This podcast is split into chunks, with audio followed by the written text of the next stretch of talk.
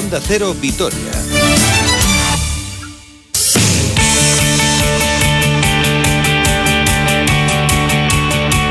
Hola, ¿qué tal? Saludos y muy buenas tardes. Una hora 46 minutos 11 segundos de este martes 9 de febrero de 2021. Tengo que hablar yo con Susana Márquez porque, claro, se pone a hablar de pizza antes de que entre yo en la sección y más de uno ya habrá apagado la radio para irse a comprar una pizza. Hay que hablar de judías verdes a estas horas, aunque hoy es el Día Mundial de la Pizza, así que más que justificado. Y con una buena pizza podemos eh, celebrar, por ejemplo, que el Vasconia gana la Copa del Rey. Ojalá porque tenemos una cita a partir de este jueves. El viernes centraliza el conjunto de Dusko Ivanovic a partir de las seis y media visitando, o bueno, visitando, enfrentándose, mejor dicho, al Juventud en la Copa del Rey que se va a celebrar en Madrid. Los dos primeros partidos el jueves a las seis y media Tenerife Burgos, nueve y media Real Madrid Valencia. Los ganadores de estos cuartos de final se medirán el sábado a las cuatro en la primera semifinal. El, por el otro lado del cuadro, Barcelona y Unicaja jugarán el viernes a las nueve y media y el ganador de este encuentro, ojalá, se pueda enfrentar al Vasconia el sábado a partir de las 7 de la tarde, la final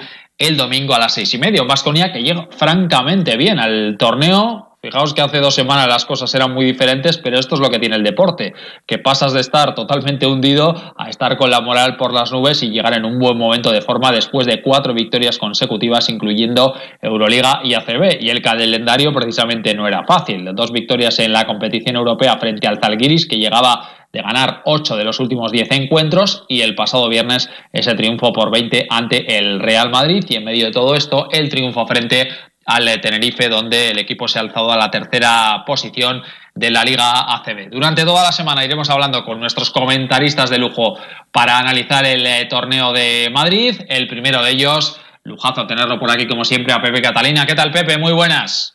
Hola, ¿qué tal, Robert? Buenas tardes. Lo primero y más importante, ¿cómo estás? Bueno, como le decía Sonia antes, cuando me conectaba con vosotros, eh, lo mejor que vamos pudiendo en estos tiempos. Espero que vosotros también.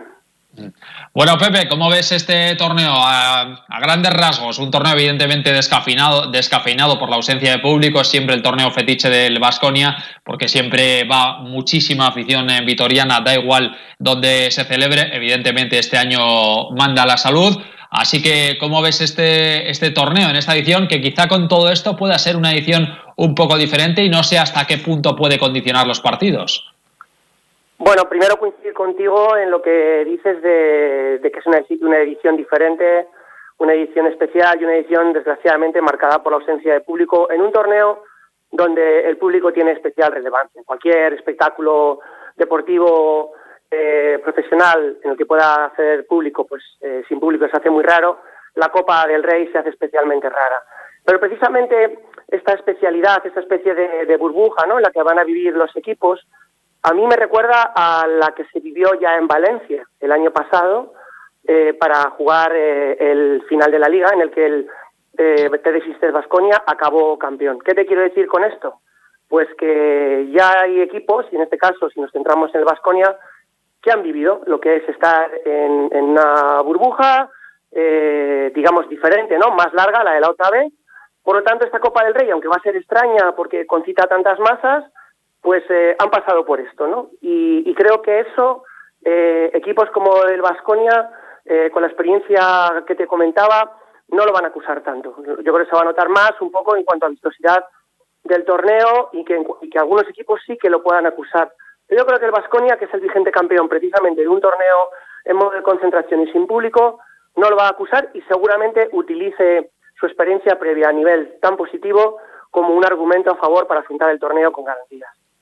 Vasconia llega como campeón de liga, Barcelona llega con un plantillón, con Vicius en el banquillo, no sé si quizá como el gran favorito, el Real Madrid con algunas dudas, ¿no? Porque está teniendo muchísimos problemas de, lesiones, Tenerife, pese a perder el otro día contra Vasconia, está haciendo un temporadón también. Un poquito como, como ves el papel, todo el mundo siempre apunta a una final Real Madrid-Barcelona, pero no sé si puede ser una copa un poco más abierta en ese sentido.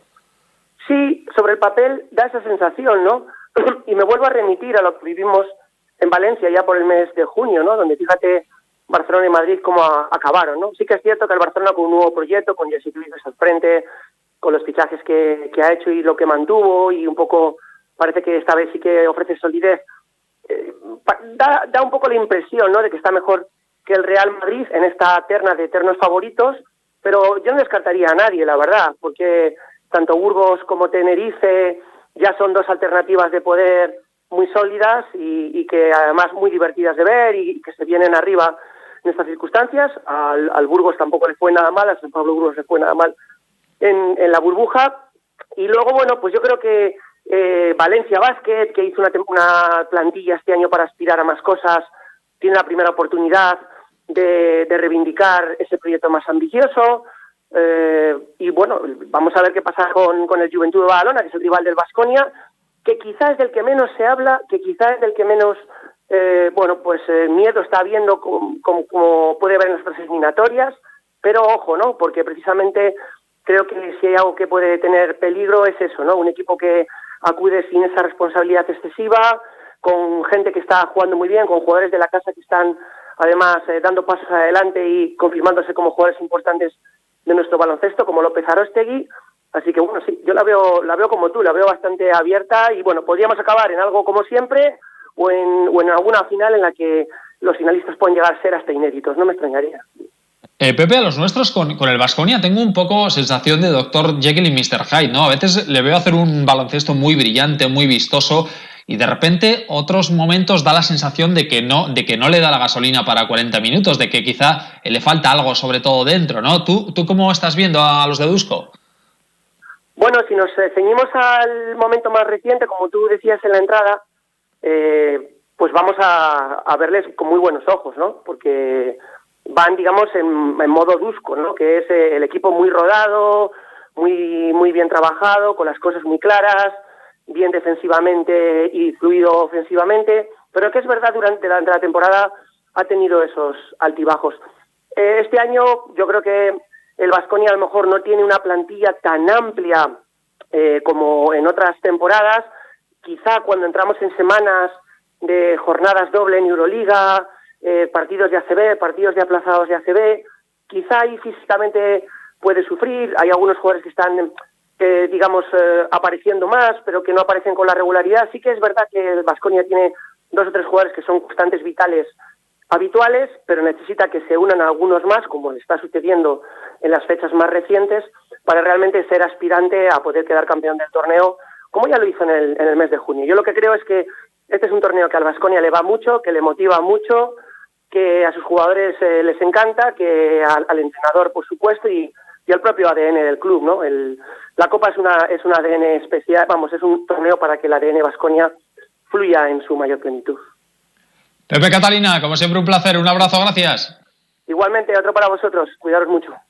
Dejamos el baloncesto, hablamos de fútbol porque el Alavés ha ejercitado esta mañana en las instalaciones de Ibaya cara a la primera de sus dos salidas complicadísimas. El sábado se mide a las 9 de la noche en el Camp Nou al Barcelona, que mañana juega el encuentro de ida de las semifinales de la Copa del Rey frente al eh, Sevilla. Toda la plantilla a disposición del Pitu Abeardo, salvo lógicamente Rodrigo Eli lesionado de larga duración. Manu García entrenando con normalidad eh, una vez superadas sus molestias en el hombro. Vamos a rescatar dos opiniones de Sergio Fernández, de la rueda de prensa que dio ayer en la presentación de Pelistri. Eh, fue muy claro, eh, el máximo responsable de la parcela deportiva, en primer lugar hablando de Lucas Pérez y del rendimiento del jugador eh, gallego con bastantes altibajos, pero también sabiendo la importancia que tiene el ariete de A Coruña en este equipo. Lo mejor de Lucas es que habla en el campo independientemente de lo que pase a nivel interno, eh, Lucas es lo que se ve en el campo y a partir de ahí todos somos conscientes de que si ofrece el nivel que ofreció el, fin de semana pasado, pues de luego contamos con uno de los mejores jugadores de la liga.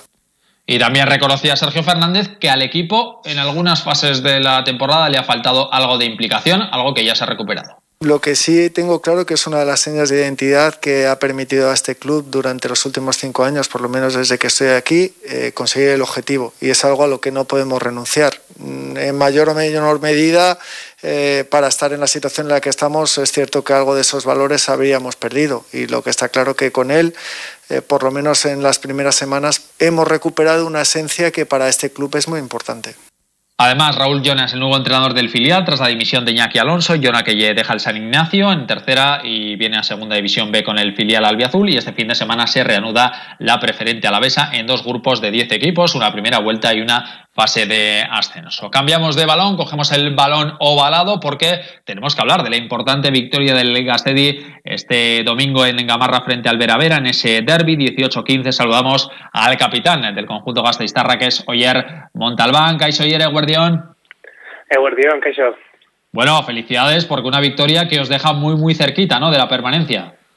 Pues sí, muchas gracias, lo primero, y la verdad es que sí, cada vez estamos más más cerquita del, del, objetivo de esta temporada. Entonces, pues bueno, sí, una victoria muy, muy celebrada y, muy beneficiosa para, para, el equipo, la verdad. ¿Cómo fue el partido?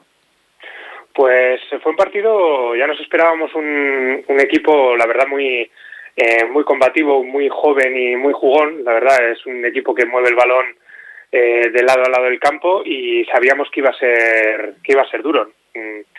Mm, es por eso por lo que por lo que están terceros eh, esta temporada. Entonces bueno pues eh, nos esperábamos un, un, duelo la verdad que muy duro pero bueno en Gamarra siempre siempre nos venimos también un poquito arriba y veníamos de una de una trayectoria de partidos bastante bastante buena así que fue un partido muy duro y la verdad es que tuvimos que defender con uñas y dientes el resultado que que, agarramos. Entonces pues bueno eh, muy disputado y sobre todo muy defensivo, muy defensivo en la segunda parte. Eh, Capi, ¿cómo son las cuentas que tenéis que hacer para ya lograr la salvación matemática? Pues eh, si no me falla eh, la cuenta, creo que si ganamos este fin de semana que viene, nos prácticamente tendríamos el objetivo cumplido porque el, el Bilbao también es un, es un equipo que, que opta a, ese, a esa permanencia entonces creo que, más o menos, ¿eh? no, a, bote pronto, creo que si, si ganamos, mmm, básicamente tendríamos ese, ese objetivo cumplido a falta de una jornada. Si no, bueno, pues, qué importante es para vosotros, ¿no? En un año también muy especial, como para todo el mundo, por la ausencia de público. Una pena que nos puedan ver, lo, le escuchaba ayer al, eh, al entrenador de, del equipo, ¿no? Pero bueno, sobre todo lo más importante es cerrar la permanencia, que para vosotros es importantísimo, ¿verdad? Sí, desde luego que eh, lograr el objetivo eh, es, vamos, es todo un éxito y sí, una pena, una pena lo de lo de no poder sentir el, calor del público que en Galamarra además era muy era muy importante, pero bueno, eh, aún así estamos muy agradecidos del seguimiento que estamos teniendo vía streaming, así que bueno, muy agradecidos de todo el apoyo que seguimos teniendo. Oyer Montalbán, capitán de este Gastedi, muchísimas gracias por atendernos te doy las felicidades por la victoria, pero ojalá te, pueda felicitar el próximo fin de semana ya con la permanencia matemáticamente en el bolsillo. Oye, eres que ricasco, Agur. Muchas gracias a vosotros. Y acabamos con un apunte de pelota porque ayer se cerraba la sexta jornada del campeonato mano parejas en eh, Ceanuri. Jugaban las dos peores parejas del, eh, del curso, de la clasificación. Primer, eh, primera victoria para Bengoecha y Aranguren que se pusieron 22-21 a Jaca y Martija en un partido que parecía tenía ganada esta última pareja, que iba 21-18 en el marcador, pero el buen hacer de Oñache Bengoechea dio el primer triunfo a esta pareja. La pareja que en principio estaba formada por Artola y por Aranguren, pero la lesión de Artola ha hecho que Bengoechea se meta en el campeonato, lo ha hecho como sustituto y le da la primera victoria a las dos parejas que cierran la clasificación. Un Bengoechea que va a seguir jugando junto con Aranguren, por lo menos ya está confirmada su presencia en el duelo del próximo lunes porque Artola continúa recuperándose, continúa convaleciente de su lesión. Aquí lo dejamos, apenas 20 segundos para llegar a la una del mediodía. Recuerden, a las 8 y media el transistor con Alberto Pereiro por la noche, perdón, a las 8 y media la brújula del deporte con Alberto Pereiro por la noche, el transistor a las 11 y media con José Ramón de la Morena. Mañana estaremos nosotros a eso de las 12 y media aquí en Más de Uno. A la hasta mañana. Adiós.